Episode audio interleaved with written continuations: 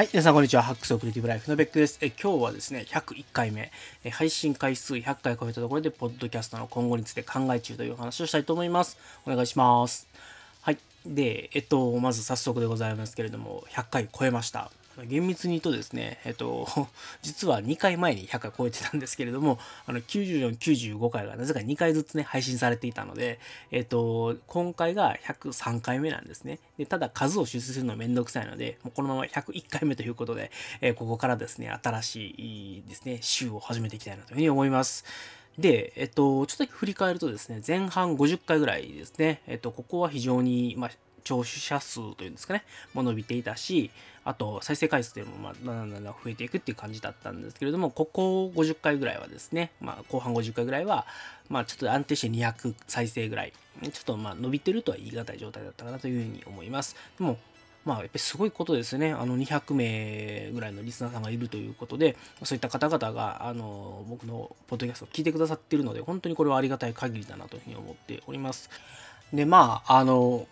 視聴者数を伸ばすとかというよりも、あのやっぱりこう聞いてくださってる方にもっと楽しんでもらうとかね、うんと、どういう風なポッドキャストで今後あればですね、あの、せっかく聞いてくれてる人たちにとって、まあ、より良いものになっていくのかっていうのはちょっと真面目に考えないとなというふうに思っているところがあるので、ちょっと今日はその辺でどうやってこうブレイクスルーしていこうかみたいなのをね、お話できればなというふうに思っております。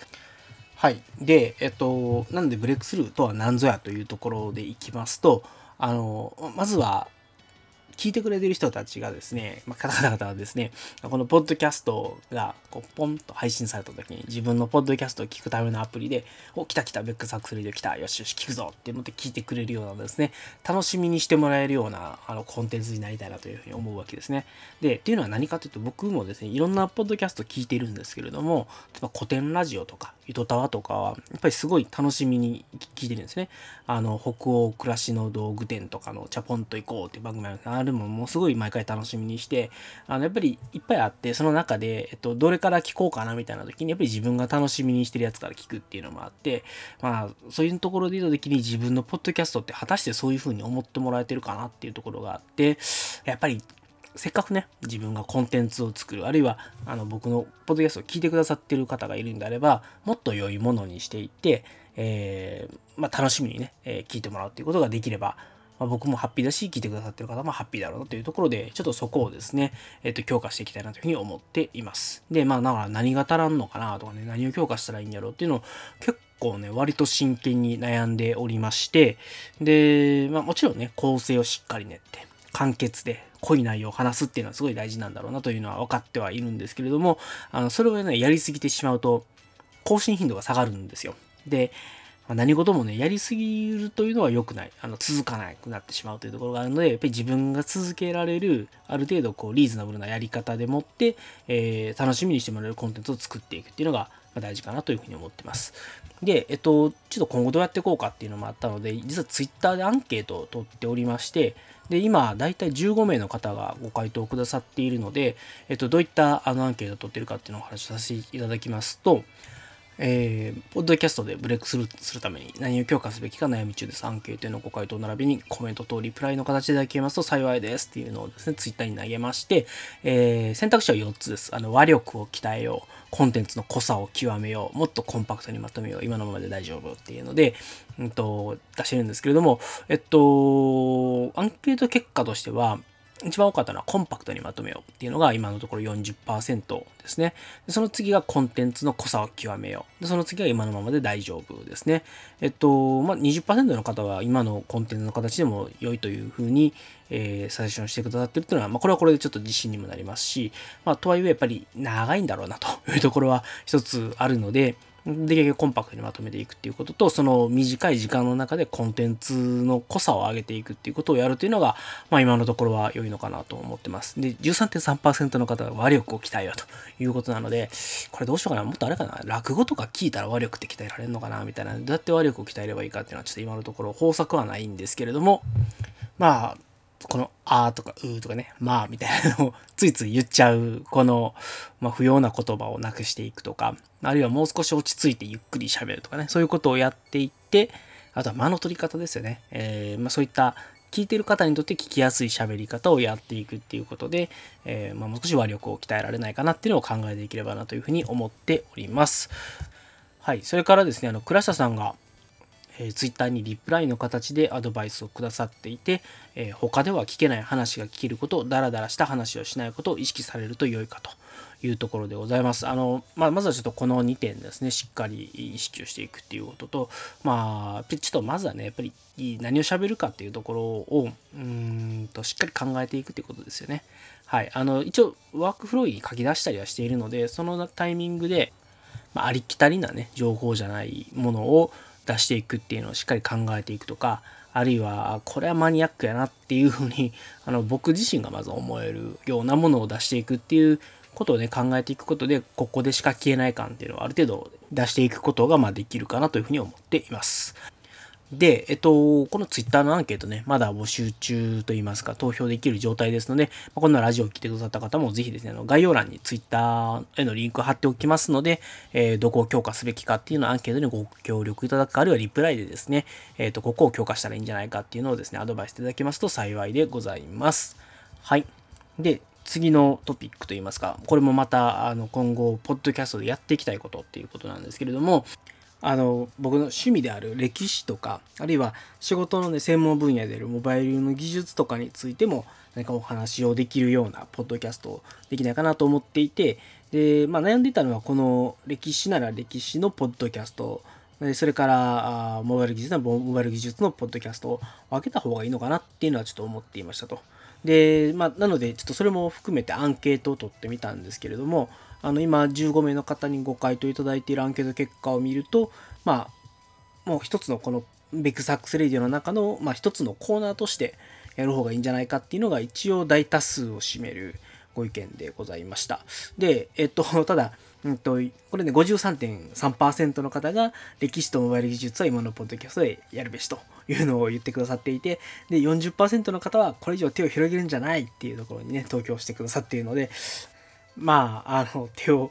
まあ、広げるべきではないのかなっていうところもちょっとひしひしとは感じてはいるんですけれども、まあ、せっかくね、やっぱりちょっとやりたいなっていう思いがあるのであれば、それに無理に蓋をするのなんなので、まずちょっと歴史とモバイル技術系のですね、あの、ポッドキャストのコーナーみたいなものを今のベックサクスレディオに入れていくと。で、これは明らか分けた方がいいなっていうふうに感じるんだったら、まあ、ちょっと次のところに持っていこうかなと。まあ、例えばモバイル技術だったら、うんと、ガチのね、技術とかでいこうとすると、いや例えば、あの、僕、その、いわゆる、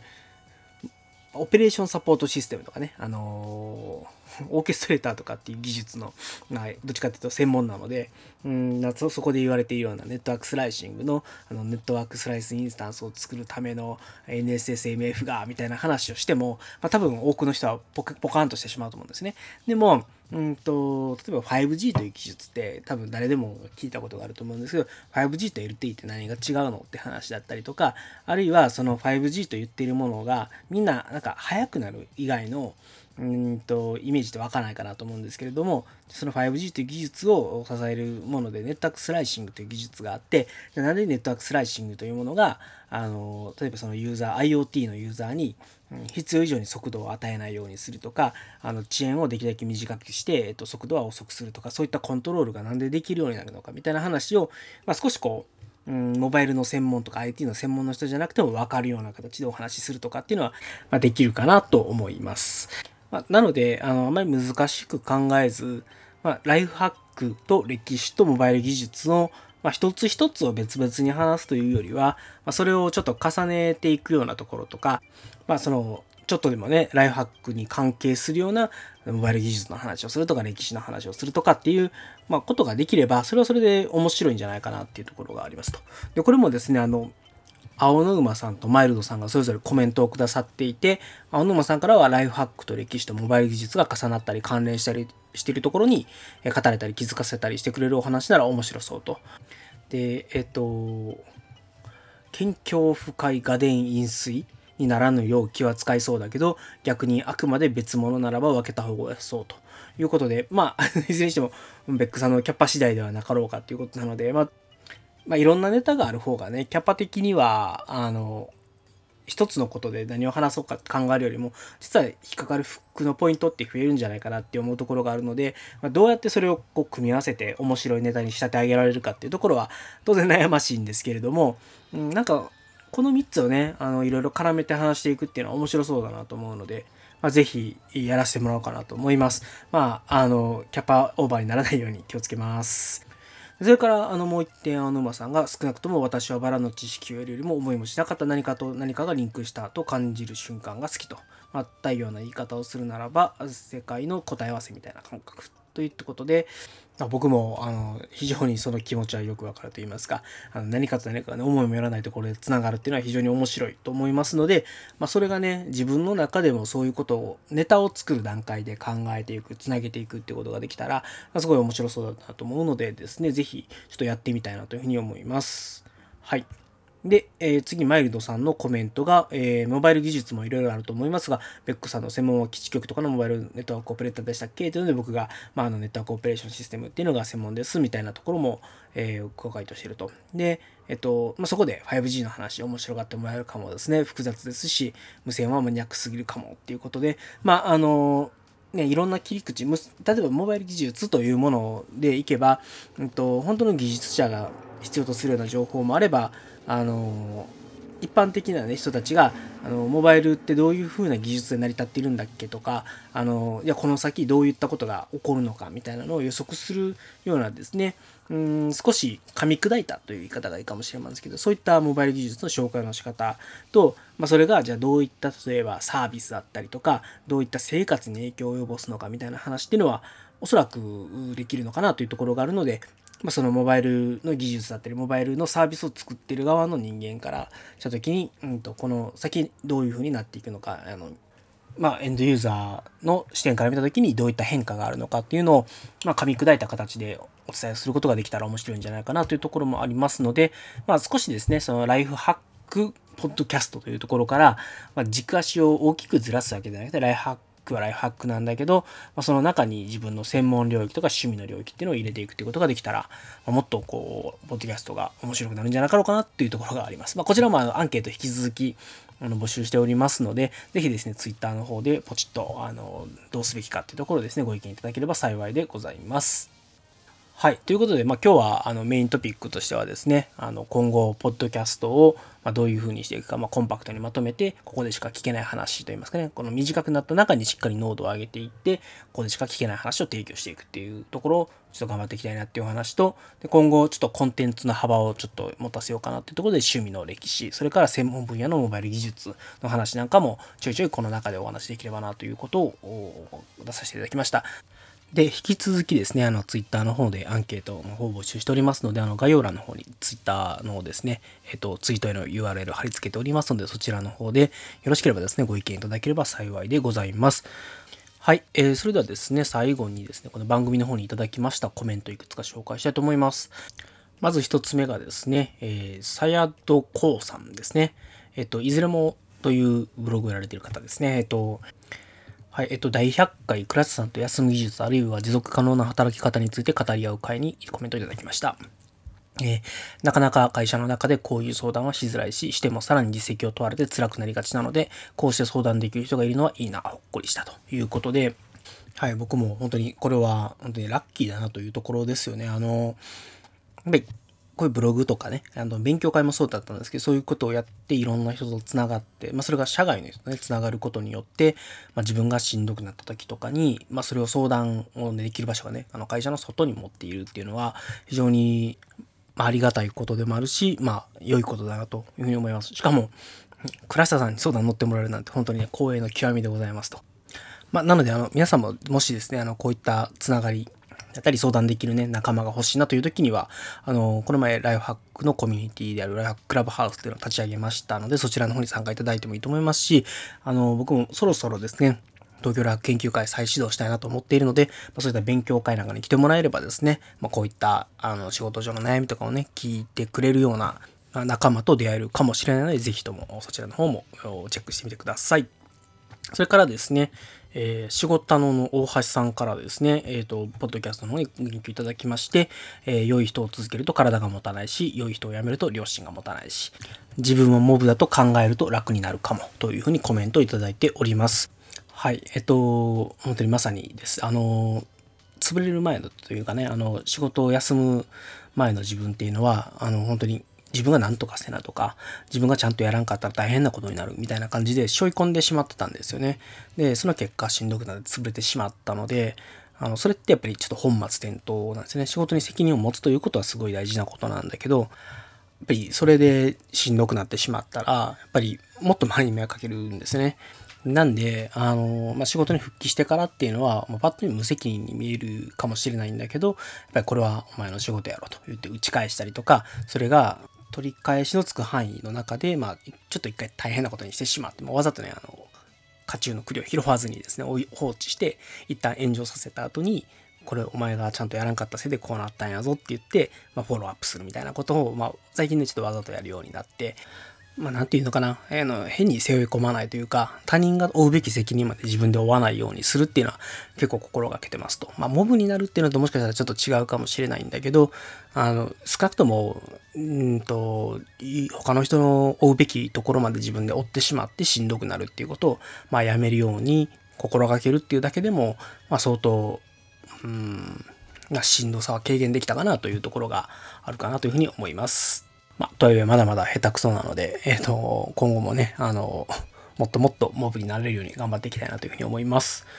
はい、えっ、ー、と、次にですね、ゴリラさんという方が、あこの第100回のですね、えー、っと、YouTube の方を見てくださってコメントで、えっと、リビルド FM の頑張っちゃダメという話を思い出したということで、えっと、186回、エピソード186回のリビルド FM を紹介してくれていました。で、えっと、僕もちょっとこの記事とか読ませてもらったりしたんですちょっとまだ聞けてはないんですけれども、記事の紹介さしてもらった記事の方を読んだ感じだと、やっぱり日本人って何でも努力をして、問題を解決してとか、頑張って、なんとか回すみたいなことをやりがちなんだけど、まあ、その誰かがいないと回らないのって全然継続可能な、まあ、サスティナブルではないというところで、やっぱり究極的には、あの、その人がいなくても回るような仕組み、回るような、え形で、例えば組織だったりとか、あのプロセスだったりっていうのを作っていかないと、やっぱり事業としては継続可能なものにはならないとまいうようなお話だったのかなという感じです。あのまあ、このクラスさんにもね、言われたんですけども、まあ、僕が頑張らないと回らないっていうのは全然健全ではないし、あの、周りの人をね、まあ、フォローアップというか、やっぱり大変なことになる前に、まあ、それを大変なことにならないように手を手当てをしていくっていうことは、一見いいようなに見えて、その人たちが本来なら、あの、痛い目を見て学ぶ機会っていうのを奪ってるんですよと。だからそれをずっと続けている限りは、あの、にダメージが蓄積して、周りの人たちが成長することにならないので、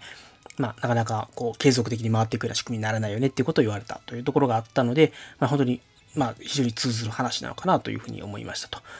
あの、リビルドの186ですね、エピソード186へのリンクと、まあ、それから、あの、それを聞いた方が書いたブログ記事ですね。こちら、あの両方ともリンク貼っておくので、えっと、概要欄に貼っておくので、そちらの方をチェックいただければなというふうに思います。はい、えー、それではですね、えー、そろそろ締めに入りたいと思います。えー、こちらの番組、ベックスハック3では皆様からのご意見、ご感想、それからですね、お悩み相談等々を募集しております。えー、Twitter のハッシュタグ、ハックスアンダーバーレディオの方にコメントいただくか、あの、まあ、リプライの形でもいいですし、まあ、それから、あの、メールですね、beck1240-gmail ってやつがあるんですけど、そちらの方にメールいただいても結構でございます。えー、何らかの形でですね、コメントいただければ、えー、番組の中で取り上げさせていただきたいと思いますので、えー、どしどしですね、えー、お便り、ご要望等々いただければ幸いでございます。はい、えー、それではですね、今回配信回数100回超えたところで、ポッドキャストの今後について考え中というお話をさせていただきました。それでは皆様最後までお聴きいただきましてありがとうございました。それでは皆様、さようなら。